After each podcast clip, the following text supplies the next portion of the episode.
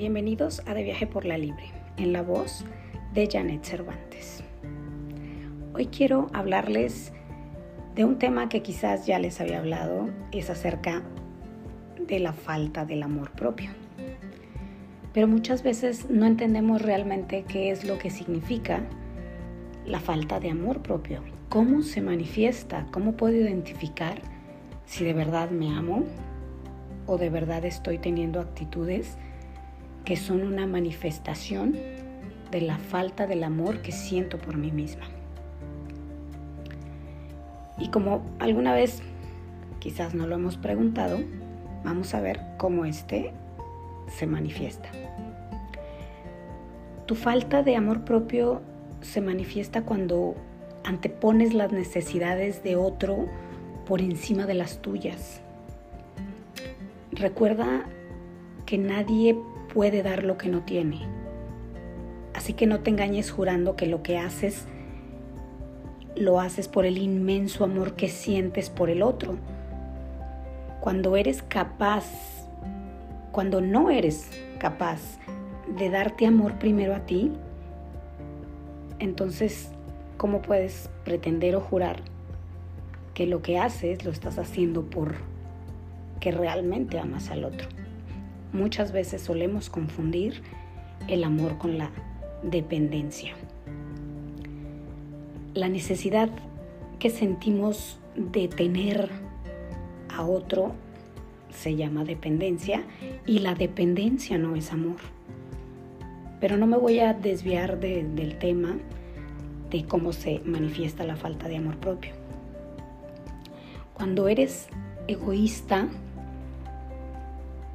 contigo mismo teniendo actitudes como si no le presto dinero a mi amiga, me va a dejar de hablar, eh, no le puedo dejar porque dependo económicamente de él, no sé cuándo pueda volver a amar, em, de la manera en que lo amaba él, no creo que pueda volver a amar a nadie más, tengo que ir a comer a casa de mis padres porque si no se pueden enojar cuando te olvidas de ti por atender las necesidades de otros, cuando te obligas a hacer cosas sin respetar tus límites, tus sentimientos, pierdes la ilusión de tus sueños, tus anhelos, porque has puesto tu poder en que otra persona se encargará de cumplirlos contigo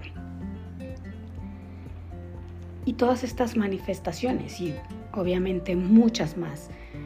Pero ¿a poco no muchos hemos sentido este tipo de, de situaciones donde, híjole, es que me habló mi amiga que quiere que la acompañe eh, al supermercado o a la tienda de ropa y pero yo tengo muchas cosas que hacer, tengo tarea, tengo que atender a mis hijos, no sé, tengo mi clase de baile, de esto y lo otro, y dejo de hacer cosas que para mí son importantes por atender primero las necesidades, la necesidad de otro,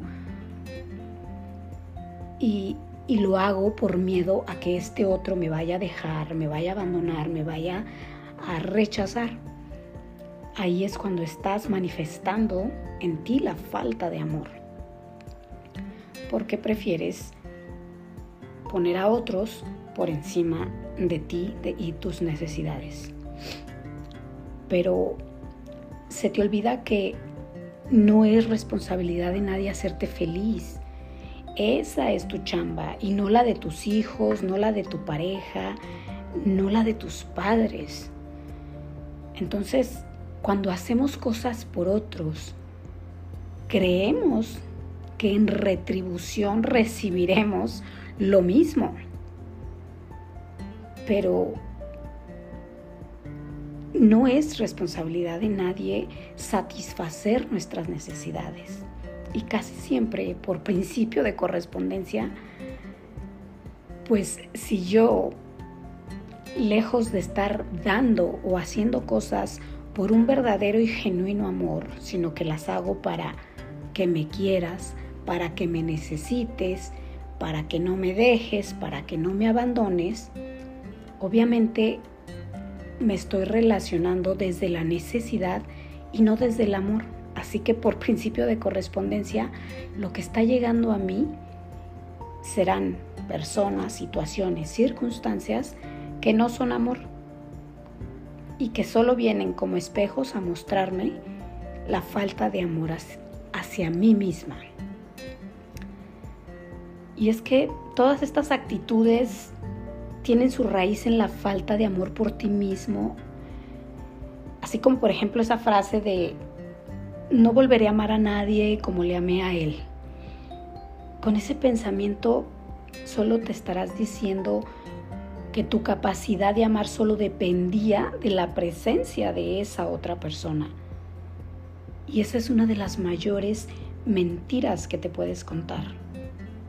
Porque hasta el último momento y más allá de nuestra existencia, seguiremos teniendo la capacidad de amar, porque nuestra esencia es amor. Así que si quieres amor, no lo busques, sé amor. Y como te comento, te aseguro que por principio de correspondencia llegará a ti todo lo que creas merecer. Hasta aquí los dejo con esta pequeña vitamina de luz, destello de luz, para poder empezar a crear una mejor vida, la vida que realmente mereces, pero utilizando las herramientas que te ayudarán a crearla. Hasta luego, hermosa vida.